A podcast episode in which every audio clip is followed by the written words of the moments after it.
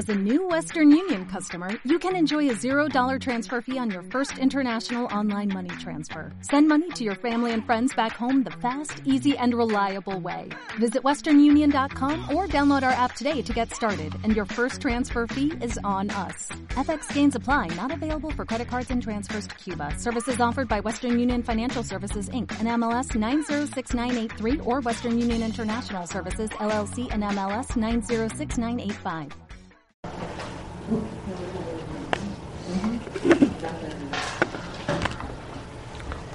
El tema de hoy, la debilidad del Yehudí.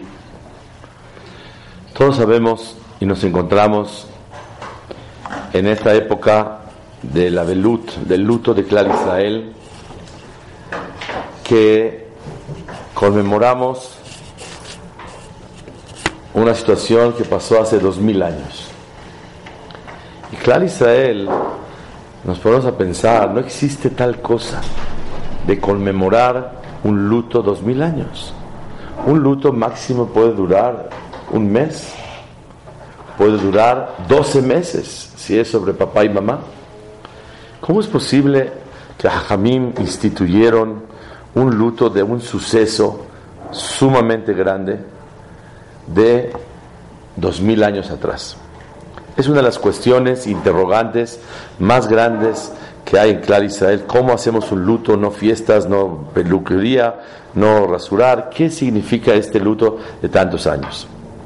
Años anteriores hemos traído diferentes explicaciones. Besat Hashem, ahora vamos a traer una que el Kaf Haim en Alajot Sefirata Omer trae, que es una explicación muy básica y muy práctica en la vida de nosotros. El Kaf Haim dice, ¿por qué tenemos que recordar y conmemorar este luto? No lo recordamos y lo conmemoramos por el fallecimiento de los alumnos de Rabbi Akiva. Ya fallecieron, ya pasaron dos mil años. Sino, ¿por qué lo hacemos? Porque nosotros tenemos que trabajar para nosotros mismos. ¿Cuáles fueron las causas que ocasionaron esa discordia, esa falta de respeto entre unos alumnos y otros? Sin duda, la envidia, el buscar honores, los deseos, el que una persona tiene presunción y siente que todo le corresponde. Esas cosas ocasionaron que no se respetaron como debería de ser unos con los otros. Y por lo tanto, el motivo del luto no es luto por lo que pasó, sino es un gran ejercicio y una tarea para exhortarnos y despertarnos a nosotros mismos por lo sucedido en esa ocasión. Y fue tan importante y tan grave lo que pasó que Jajamín fijaron este luto para que nosotros mismos podamos aprender a cuidarnos de no caer en las mismas eh, causas que dieron esta situación tan grave. Obviamente es la envidia, la presunción, la falta de cariño al otro. Porque ustedes saben, dice la Gemara en Masejet Yevamot, ¿cuántos alumnos fallecieron? ¿Quién sabe? No, no fueron 24 mil, fueron 12 mil parejas. Ah, muy bien. La Gemara en Masejet Ketubot dice 24 mil alumnos. Pero la Gemara cuando explica por qué sucedió esto, dice la Gemara, porque 12 mil parejas no se respetaron. ¿Qué significa 12 mil parejas? ¿No son 24 mil? La respuesta dice el Marsha, porque no respetaban sino a su jabruta, a su compañero, con el que estudiaban. Pero con otro que no estudias con él, a ese no lo respetabas tanto. Y como no lo respetabas tanto, por eso se dio esta mahaloket, esta situación de separación entre los hajamim. 12 mil parejas no es lo mismo que 24 mil. 12 mil parejas encierra el mensaje básico de la diferencia. Yo respeto a los míos, pero a los que no son míos, a ellos no los respeto. Y ese es el punto que queremos hablar el día de hoy, que es la debilidad del Yehudí. La debilidad del Yehudí es el, la falta de respeto y valorización para querer a los demás. Entonces vamos a platicar con calma, Besat Hashem, este tema. Quiero comenzar con algo muy interesante. El Hafetz Haim dice, y de verdad me da mucha fuerza el repetirlo y repetirlo y concientizarnos de este punto tan especial. ¿Cuál es la debilidad más grande de un Yehudí? ¿Quién me puede decir? Los invito a que me digan. El ¿El Yetzerara de qué? ¿Cuál es el Yetzerara que menos puedes dominar? ¿Cuál es el que más te vence? ¿En qué áreas somos los más débiles? Midot. Midot. ¿Quién dijo la Shonara? Ok, la Shonara. Dineros. Cada quien podía pensar otra cosa. Pero realmente lo que dijo la señorita es el punto básico. La Shonara es la debilidad más grande del ser humano. Voy a poner un ejemplo y un ejercicio. Si te dan a ti 100 mil dólares en efectivo, si prendes la luz en Shabbat, ¿la prendes o no la prendes? Habemos Baruch Hashem, mucha gente que Baruch Hashem no prendemos la luz aunque te den 100 mil dólares.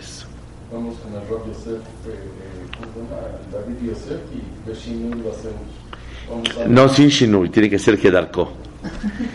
¿Qué pasa si te dan un millón de dólares en efectivo?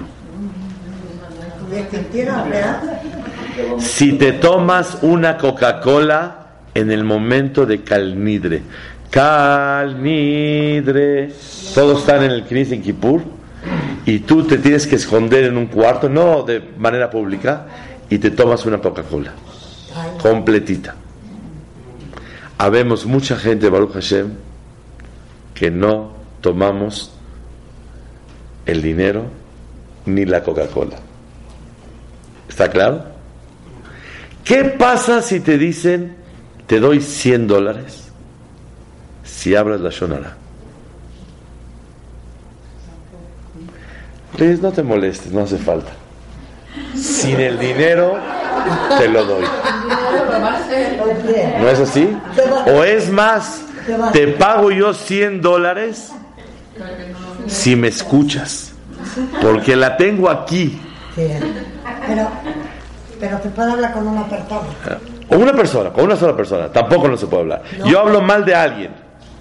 Yo hablo con usted de la señora Barminan. Azul. Entonces, vemos que lo que dijo la señorita es lo que dice el Hafetz Haim, que la debilidad más grande es esa. Si a mí me dice una persona, toma 100 mil dólares y cómete un kazait de cerdo en el farolito, con maror y haroset. Baruch Hashem, mucha gente no lo haría.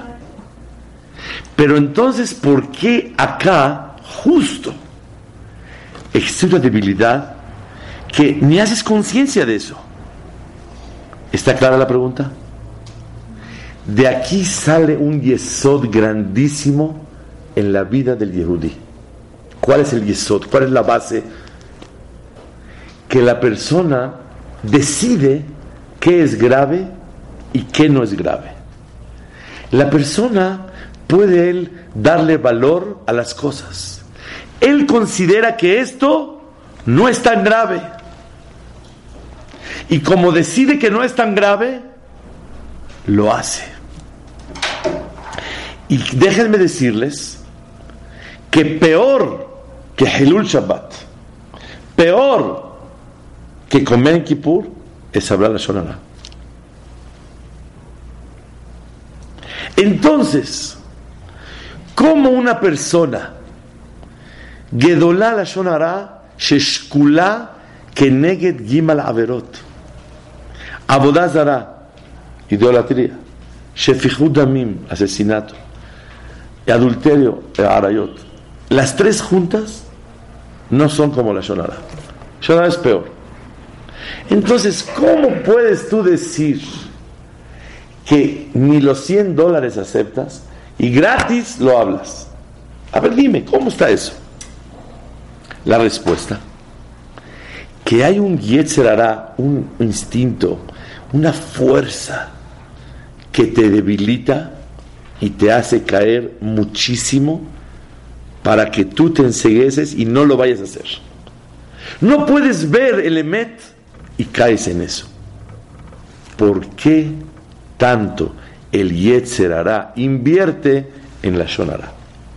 ¿Está clara la pregunta? Contesta el Hafetz Haim algo muy grande. Dice el Hafetz Haim, porque está escrito, a mesaper la Shonara, la persona que habla mal del otro, en filatón. Su tefilá no llega delante de Boreola. Obviamente. Una persona que habla la Shonara, una persona que lastima el orgullo, la dignidad, el dinero, lo social, el estatus, familiarmente, en cualquier índole, que hablas mal y dañas, afectas al compañero, en filatón su tefilá no se escucha. ¿Y por qué la tefilá no se escucha?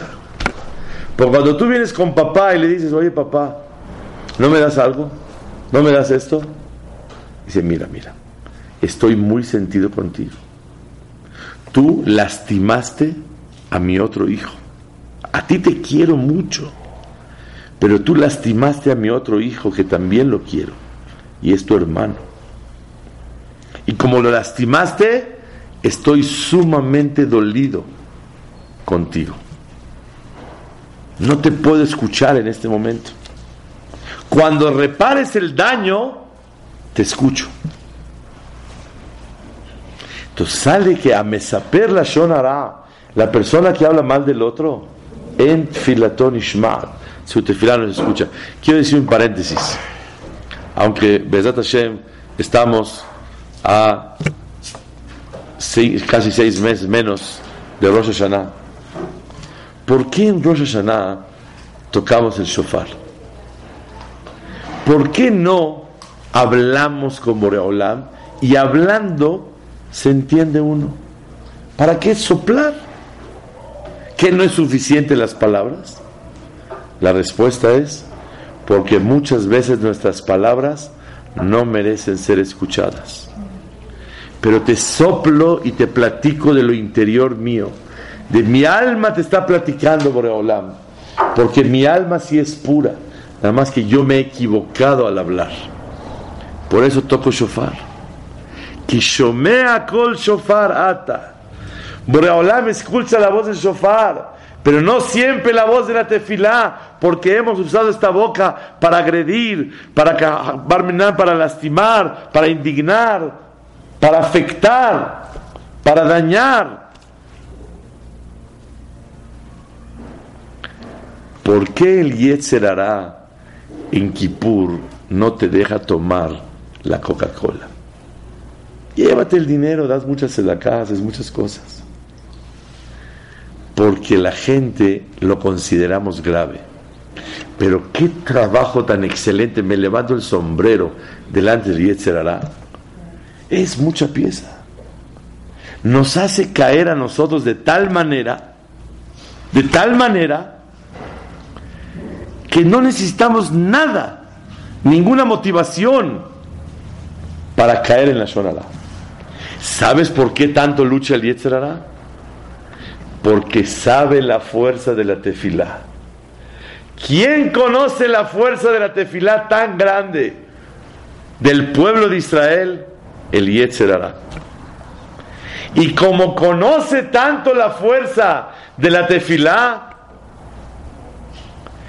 lo necesito hacer caer a esa señora. Lo necesito hacer caer a este señor. para que su tefilá no sea escuchada. Porque si no lo hago caer, dir Balak, ten cuidado. Se recibe la tefilá fuertísimo. La persona tiene una fuerza muy grande para pedirle a Boreolam. Por eso la debilidad del Yehudí es lo que dijo la señorita, la Shonara. Y así explica el Hafetz Haim Davar Niflameot. Quiero hacer un paréntesis, ya que hablamos de la fuerza de la tefilá. Hubo un maase Norah Ayom, no se puede imaginar. Hace aproximadamente 31 años estábamos en la yeshiva estudiando y un amigo me ofreció ayuda, me, pidió ayuda, me dijo, oye, ¿me acompañas? Vamos a recoger unas hierbas para una persona en México que tiene una piedra en el riñón. Ustedes saben, últimamente, Baruch Hashem, ya hay láser, litrotipsia, pero antes de eso, ¿cómo era? A cuchillazo. A una persona que tiene una piedra así chiquita, le abrían toda la espalda, toda una, una cirugía mayor. Se tardaba el Señor dos meses en recuperarse. Todo por una piedrita. Yo tuve dos piedras me hicieron litro tipsia. Tripsia es romper y litro es la piedra. Litro tipsia. Le dieron fuertísimo y se rompió y se arroja y todo sale bien. Hace 30 años no había eso. Entonces tenían que operar a una persona.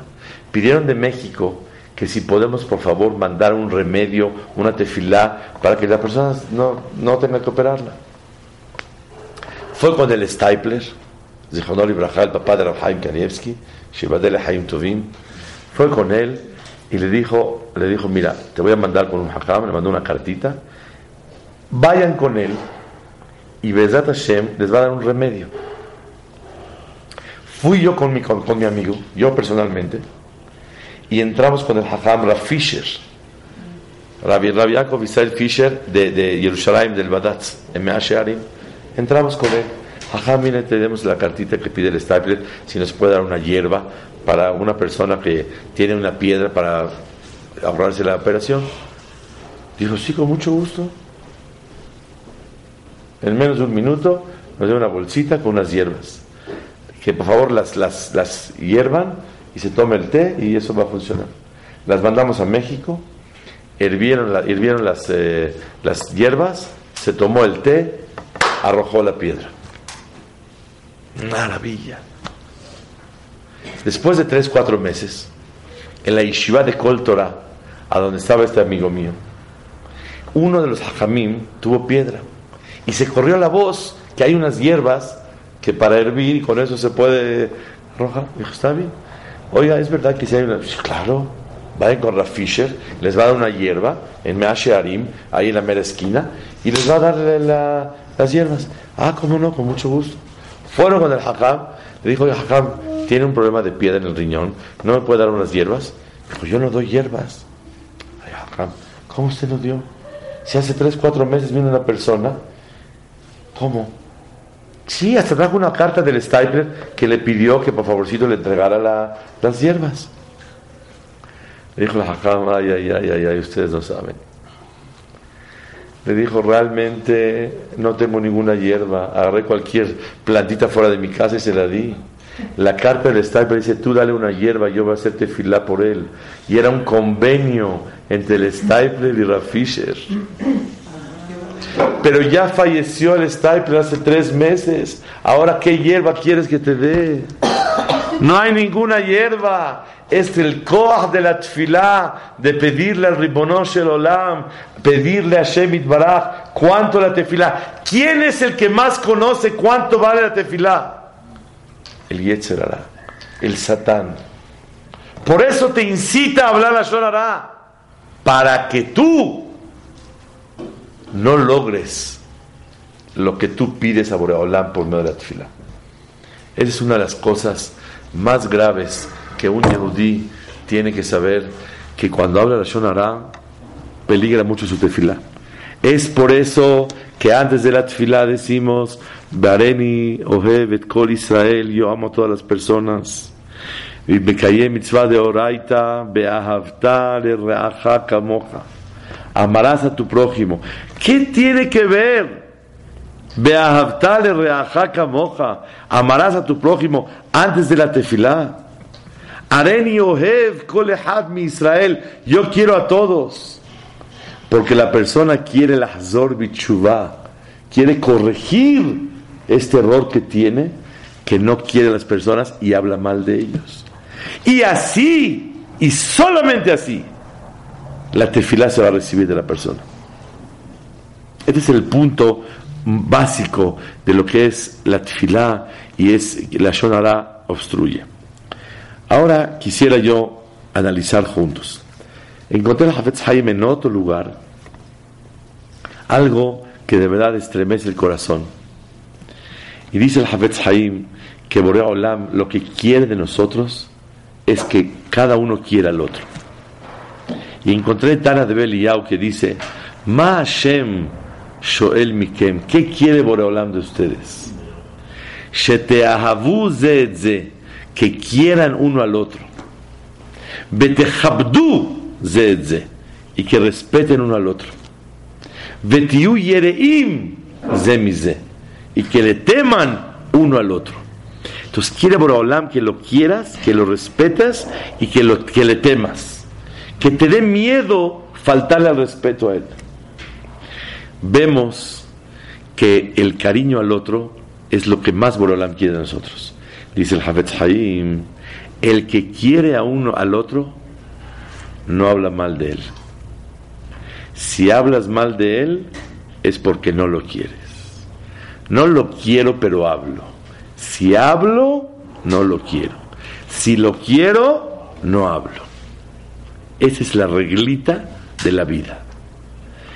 Sale que para nosotros ayudarnos a quitar ese coraje, ese odio, esa envidia, esa presunción, que sientes que todo te corresponde, ¿cómo podemos nosotros alejarnos de eso?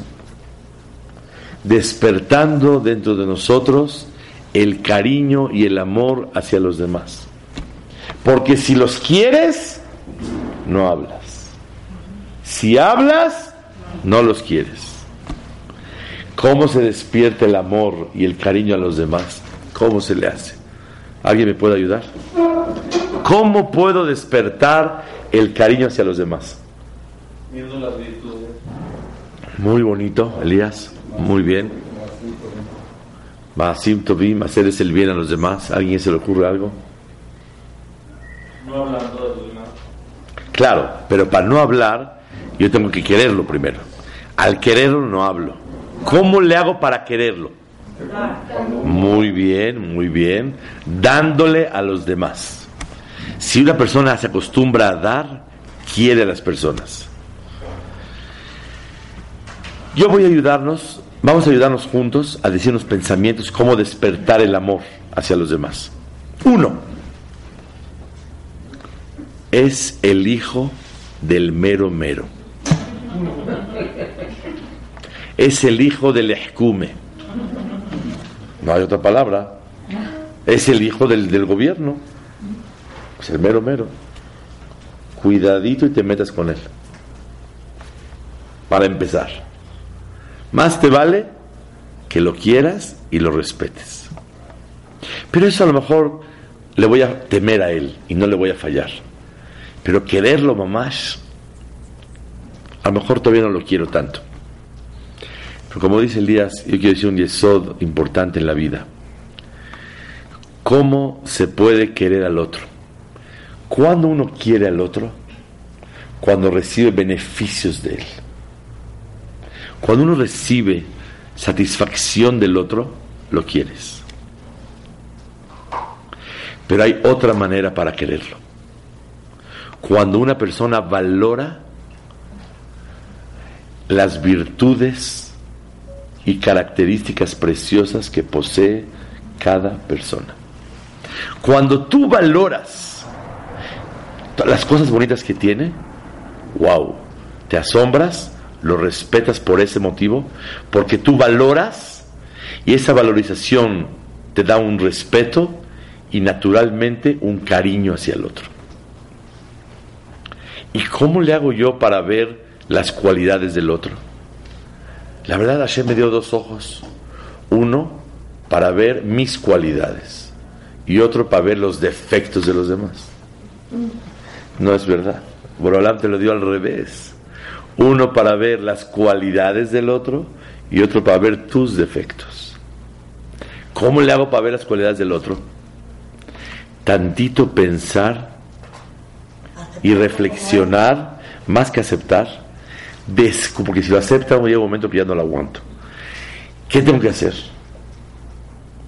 Ver y pensar tantito, unos segundos, en la, en la señora, en el señor, en mi suegra, en mi nuera, en mi yerno, en mi, en mi socio, en mi compañero, en mi marido, en mi novio, en mi novia, en mi señora, en mis hijos, en mis nietos. Pensar un poco. Y verás cómo rápidamente descubrirás varias virtudes que ellos tienen. Si tienen debilidades, tienen errores, como tú Tienes muchas virtudes y muchos errores. Pero sí tienen cosas preciosas. Cuando una persona descubre cosas preciosas del otro y de verdad las, analiza y las, se concientiza de ellas, naturalmente eso te da una valorización. Y naturalmente lo respetas y naturalmente lo quieres sale que nosotros tenemos que trabajar a descubrir cualidades de los demás. Usted tiene que ser un analítico para analizar puntos preciosos que tu amiga, que tu amigo tiene. Y cuando tú los descubres y piensas sobre ellos, a ver, vamos a pensar. Mi pareja tiene este error. Uno, dos, tres, cuatro, cinco. Pero Baruch Hashem tiene uno, dos, tres muy bonitas cualidades.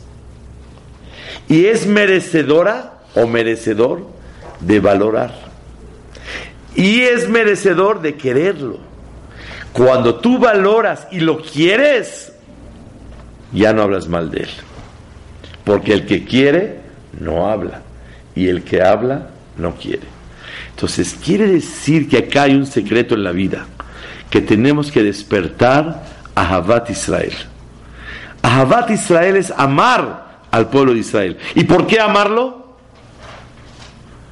Porque son dignos y merecedores del cariño. El Havat Alevavot dice, ¿cómo te hiciste tú una persona tan querida en tu generación? Dice, porque, ahí viene el secreto, escuchen bien un ejercicio, ¿eh? Si quieren, hasta hacemos un minuto de silencio para pensar.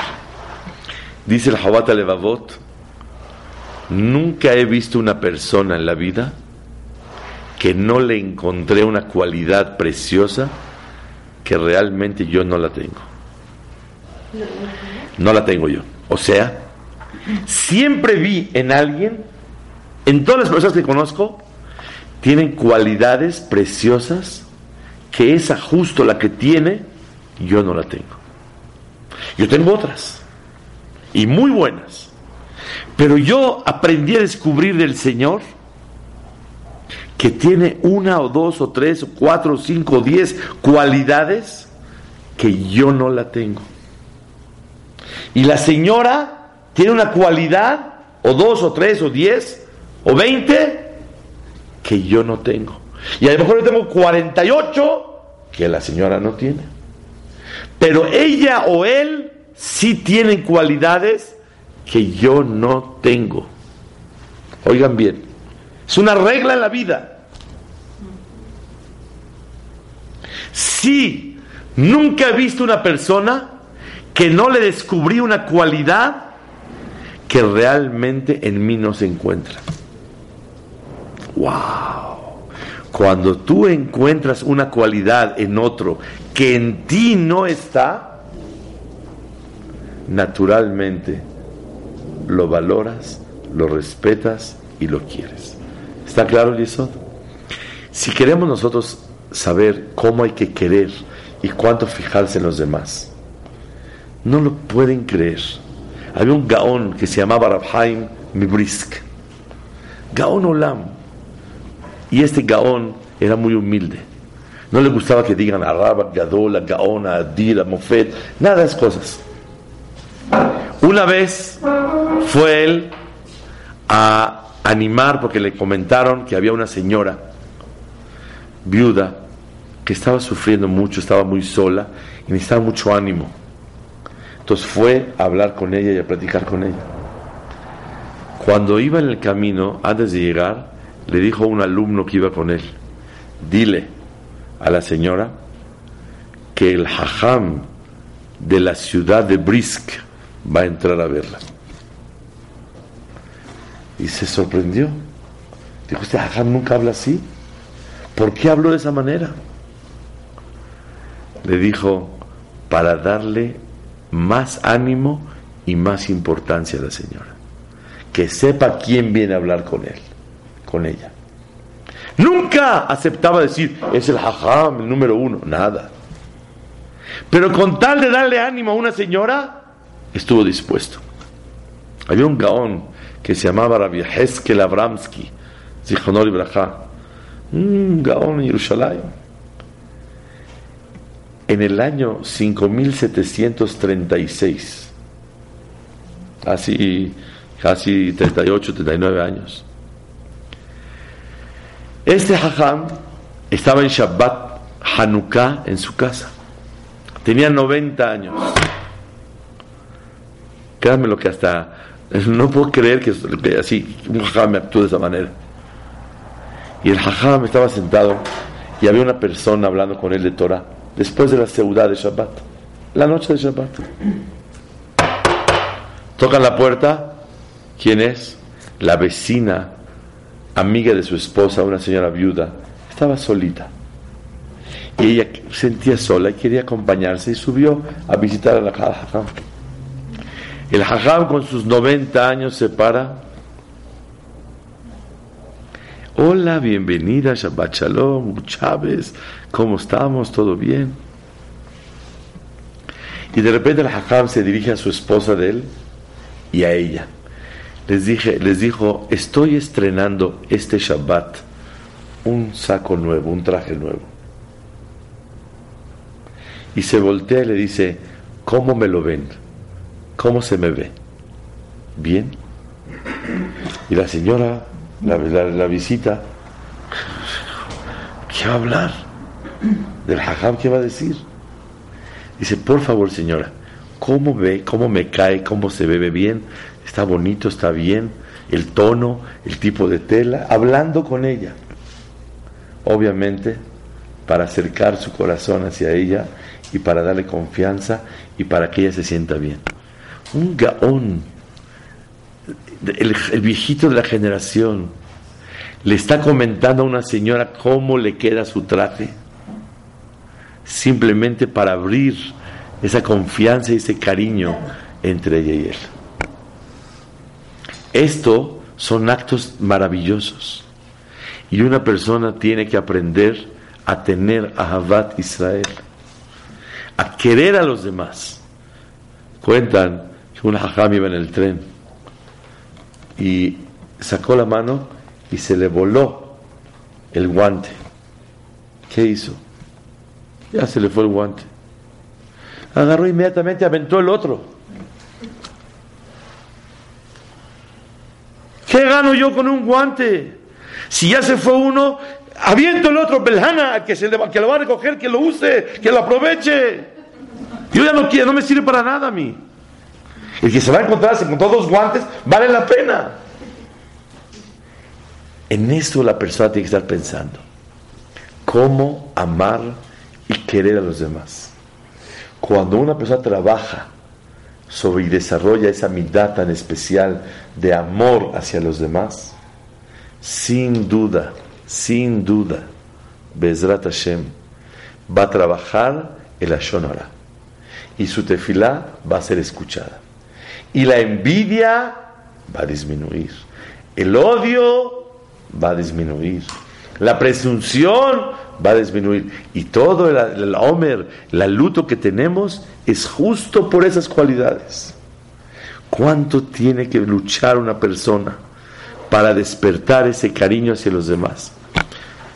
Créanmelo que cuando una persona se pone a analizar cómo una persona tiene que querer y respetar a los demás, cuentan de Rav Schner Kotler, Zichronol Ibrahá, Rosh Yeshivat Leikut, el papá de la el Kotler, actual Rosh Yeshiva.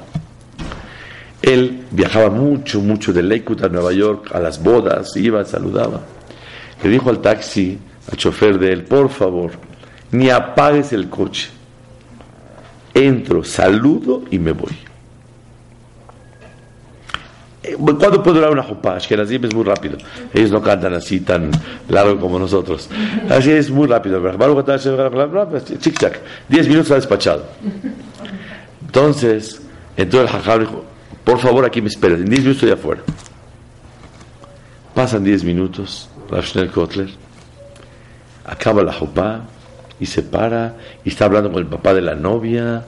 Oye, qué bien te ves, estás rejuvenecido, qué bien, qué elegante, qué eso está. Y el chofer sale, el hajam está perdiendo el tiempo. Tenía que regresar a, a Leikut a dar su shiur. ¿Qué está aquí hablando? Le dijo el hajam, quiero que sepas. Cuando lleva el coche, le dijo, písale y vámonos a Leikut. Dijo, oye, ¿qué, por, ¿por qué se detuvo tanto? Pero te voy a decir qué pasó. Yo soy el Rosh Hashanah del Leikut. Y no me dieron verajá. Porque tenía un Admor, un Jajam, X. Y no importa, no pasa nada. Pero si yo me hubiera ido tan rápido de la Jopá, el Señor hubiera pensado que me molesté que no me dio verajá. Me quedé unos minutitos hablando, diciéndole que bien se ve, para que vea que no hubo ninguna molestia. ¿Qué cosas que una persona tiene que aprender? Y tener Ahabat Israel, y más uno lo puede practicar con su esposa, con sus hijos, no nada más hacia afuera. Salió en el periódico de Israel una cosa que no se puede creer hicieron un movimiento, no sé si escucharon, Ezer Mitzion. Es un movimiento de mucho Hesed. Tiene ambulancias, tiene esto, mil cosas tiene. Entonces a Ezer Mitzion hicieron un favor, un Hesed, que una persona que tiene horas disponibles se puede donar para ayudar a los demás X cosa. Que la señora viejita va a ir al mercado de una a dos. Yo tengo disponible a esa hora yo le cargo las, las, bolsas para ir al mercado. Tú te anotas a qué hora puedes hacer. Justo ayer sonó el teléfono en casa de ustedes y me solicitaron que si mis hijas, las chicas, pueden este, dar clases a niños más chicos que necesitan para sus tareas, para sus exámenes, eh, para hacer GESED. Me preguntaron mis hijas, ah, pues claro, hazlo. Que te avisen cuando alguien necesite prepararse para sus clases y tú les das clases, ¿qué problema hay? No se cobra, no se nada. Es GESED, ayudas. Ok. Entonces el Señor puso que de tal hora a tal hora Él puede estudiar con alguien que necesite. Muy bien. Pusieron, puso la hora, de repente le mandaron decir que en Rehob, Arrafrank 83, segundo piso, 201, un niño necesita estudiar para su examen. ¿Quién es ahí? Su casa.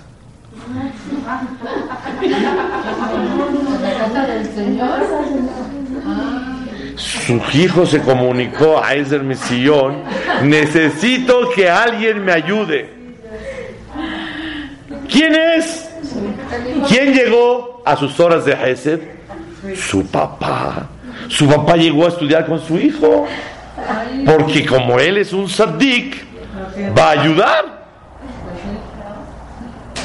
No nada más pensar que Ahabat Israel y Hesed se puede hacer nada más afuera. En la casa también cuentan que había una breja en Lakewood que llegaba siempre tarde en la mañana. Llegaba, de cuenta, la fila empieza a las 7, 7 y 20. Él llegaba como a las 8 y media. Y rezaba y estudiaba. Bueno, le preguntó, le preguntó ah, bueno, ¿qué pasa? ¿Por qué llega tanta? Dice, no, es que de verdad, en serio, todos los días que salgo, me encuentro como están llorando unos niños y la señora no tiene fuerzas para atenderlos. Les cambio el pañal, les caliento su leche, los atiendo. Cada día que salgo, lo mismo. Y los atiendo, cuando ya acabé, me sigo a la yeshiva.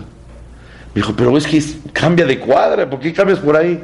Dijo, esa señora y esos niños son mis hijos. Y quiere decir que una persona en la vida tiene que aprender a tener a Abad Israel. Y así como de tu hijo no hablas la sonará porque lo quieres, y de tu esposa no hablas porque la quieres, igualmente no hablas de otro Yehudí, otra Yehudía. ¿Por qué? Porque aprendiste a valorar sus cualidades. Y Behemet, esto que estamos diciendo el día de hoy, es el ejercicio no en la vida, de la vida. El descubrir cualidades de los demás, quererlos, valorarlos y ver esas cualidades tan hermosas, eso te permite quererlos Mikolalev. Y es lo que pedimos a Hashem, que por eso en estos días de Abelut, no es por los que ya fallecieron, ya fallecieron, ya acabó la historia, es para que nosotros podamos alejarnos de la envidia, alejarnos de la presunción, alejarnos del odio, querer más a los demás y no hacer mahloket y, y por medio de eso haya más unión en Clar Israel para servir a Boreola. Temple University is ranked among the top 50 public universities in the U.S. Through hands-on learning opportunities and world-class faculty, Temple students are prepared to soar in their careers. Schedule a campus tour today at admissions.temple.edu/visit.